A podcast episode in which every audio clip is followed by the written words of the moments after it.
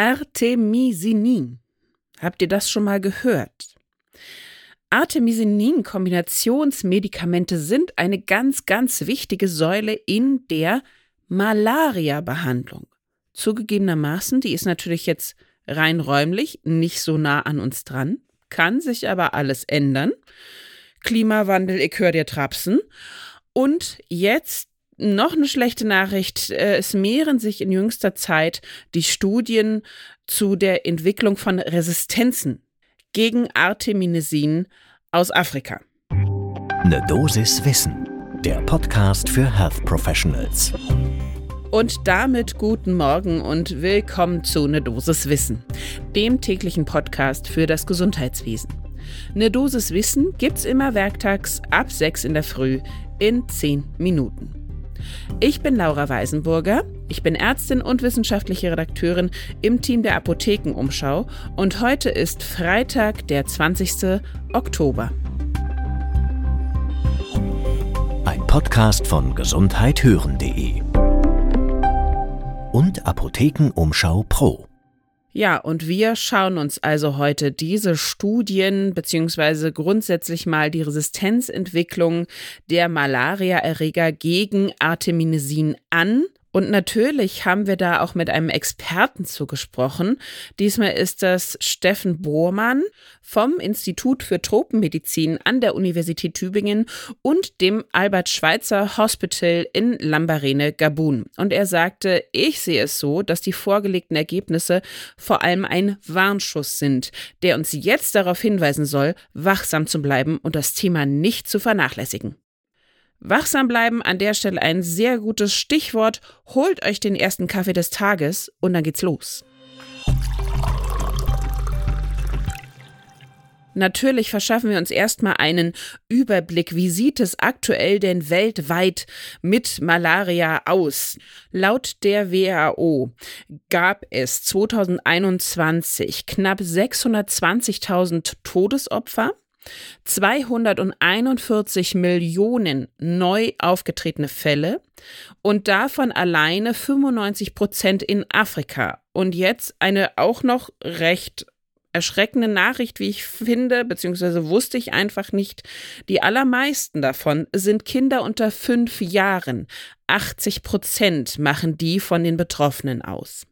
Insgesamt, so ist aber auch die gute Nachricht des World Malaria Reports von 2021, geht die Malaria-Sterblichkeitsrate zurück nämlich um 49 Prozent zwischen 2000 und 2020, also in 20 Jahren, um 49 Prozent zurückgegangen. Man rechnet da die Todesfälle pro 100.000 gefährdete Einwohner. Ist ein bisschen komplizierter, weil betrifft ja auch nicht alle Bevölkerungen weltweit, aber das ist eben eigentlich eine ganz gute Nachricht.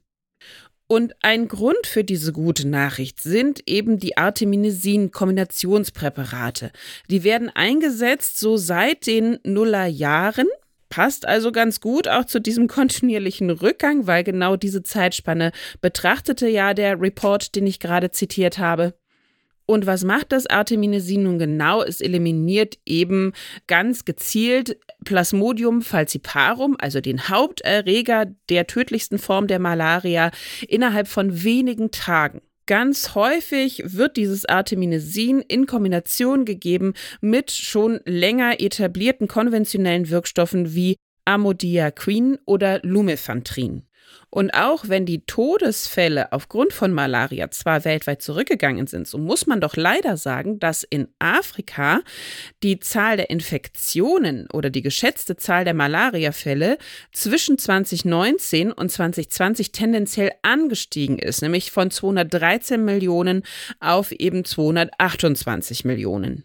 Die Todesfälle sind von 2019 und 2020 auch angestiegen. Da war aber der Hauptgrund eben Corona und nicht Malaria.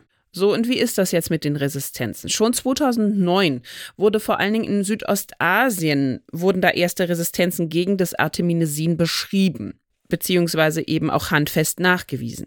Kurze Zeit später gab es dann erste Resistenzen gegen die Partnermedikamente und bis 2016, und das ist jetzt sehr unschön, waren teilweise 85 Prozent der Erreger in manchen Gebieten Südostasiens gegen das Arteminesin resistent. Ende der 2010er Jahre gab es dann auch die ersten Berichte aus Afrika über eben die Artemisin-Resistenz.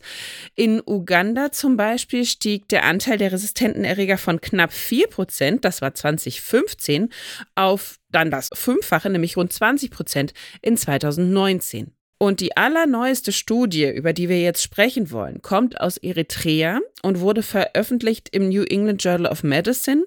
Und die haben sich drei bisher unveröffentlichte offene klinische Wirkstoff-Wirksamkeitsstudien aus Eritrea selbst an angeguckt, nämlich von 2016, 2017 und 2019 und die analysiert. Und ein ganz wichtiger Endpunkt bei dieser Analyse war die sogenannte Drei-Tage-Positivität. Die wird bei Malaria ganz häufig hergenommen, um eben die Infektiosität zu beschreiben. Und diese Drei-Tage-Positivität stieg von 0,4 Prozent im Jahr 2016 auf 4,2 Prozent im Jahr 2019 an. Das bedeutet aber nicht, dass da ein komplettes Versagen der Therapie beschrieben wurde oder in diesen Fällen eben ein Therapieversagen auftrat. Nein, nach 28 Tagen waren von 852 Patientinnen und Patienten 825 geheilt von der Malaria. Weil das jetzt so viel mit den Zahlendrehern 5,2, 5,2 war. Das waren 97 Prozent. Das heißt also immer noch ein sehr, sehr, sehr großer Teil konnte mit dem Präparat geheilt werden. Was die Autorinnen und Autoren weiteres Besorgniserregendes fanden, war, dass es teilweise neue Mutationen in dem speziellen Gen PF-Kelch 13 gab. Dadurch war Malaria in den üblichen Schnelltests nicht mehr so gut nachweisbar. Das aber nur als Nebenbemerkung. So, und wie sieht das jetzt unser Experte Steffen Bormann? Er sagte, die Ergebnisse dieser neu, dieses neuen Papers sind natürlich keine guten Nachrichten. Keine Frage. Aber die wichtigste Frage der klinischen Relevanz ist völlig unbeantwortet. Deshalb planen wir, also Steffen Bormann und sein Team gerade eine große Studie mit dem Deutschen Zentrum für Infektionsforschung in Uganda. Wir wollen die Frage klären, ob diese Resistenzen in Anführungsstrichen, die man genetisch nachweisen kann, auch den Ausgang einer Behandlung beeinflussen. Und die Hauptfrage, auch in Bezug auf das Artemisin, ist natürlich, sind die Parasiten verschwunden oder nicht? Das erwarten wir bei der, einer Artemisin-basierten Kombinationstherapie. Und er beruhigte auch etwas, eine dramatische Lage haben wir bis jetzt noch nicht. Bis jetzt ist noch jeder Patient, Patientin in Afrika mit einem Arteminesin-Kombinationspräparat zu behandeln. Und man sollte an dieser Stelle auch gute Nachrichten verkünden. Es gibt nämlich einen neuen Impfstoff, der quasi in der Pipeline ist, der Anfang Oktober von der WHO die Empfehlung bekommen hat. Da handelt es sich um einen Impfstoff insbesondere für Kinder gegen Malaria. Und da jetzt diese Empfehlung vorliegt, kann eben auch das Kinderhilfswerk UNICEF und die Impfallianz äh, GAVI, die können beginnen mit, dem, mit der Beschaffung. Weitere gute Nachrichten in dem Bezug ist auch, die Kosten des neuen Impfstoffs sind nicht so hoch wie bisher. Äh, eine Dosis kostet zwischen zwei und vier Dollar. Nötig sind zunächst drei Dosen und dann noch ein Booster ein Jahr später. Und auch dazu haben wir Steffen Bohrmann befragt und er sagte, ja, dieser neue R21 genannte Impfstoff ähnelt dem, der schon vor zwei Jahren zugelassen wurde, dem RTSS-Impfstoff. Der ist nur leicht verändert, aber vor allem eben günstiger zu produzieren. Und wenn wir Glück haben, sagt Bormann, wird sich die Wirksamkeit bei ungefähr 50 Prozent einpendeln und ist damit sogar etwas höher als bei RTSS. Aber er sagte auch gerade bezogen auf diese Wirksamkeit, die eben bei R21 begrenzt ist, hat er Sorgen, dass die Bevölkerung wegen dieser begrenzten Effektivität generell impfskeptischer werden könnte. Denn, sagt er auch, Impfstoffe werden in den meisten Fällen mit kompletten Schutz assoziiert kennen wir ja alle, ne? Auch von der Corona-Pandemie, wie ich kann noch krank werden, wie kann denn das sein? Ja, das ist so eben so in den Köpfen der Bevölkerung drin, ist mit komplettem Schutz assoziiert. Aber wenn ein wichtiger lebensrettender Impfstoff nur bedingt effektiv ist, kann das eben auch Vertrauen kosten. Jetzt am Ende dieser Dosis Wissen hoffe ich also, dass ihr alle Arteminesin in Zukunft mit Malaria assoziieren könnt sofort. Die Situation hinsichtlich der Resistenzen ist etwas bedenklich, aber noch nicht dramatisch und es wird auf Hochtouren an besserem Schutz durch Impfungen gearbeitet. Und wenn ihr jetzt an der Stelle Fragen oder Anregungen oder Kritik zu der Dosis Wissen oder dieser Sendung im Speziellen habt, dann schreibt uns doch gerne eine E-Mail an ne Dosiswissen at apotheken-umschau.de. Ein Podcast von gesundheithören.de und Apothekenumschau Pro.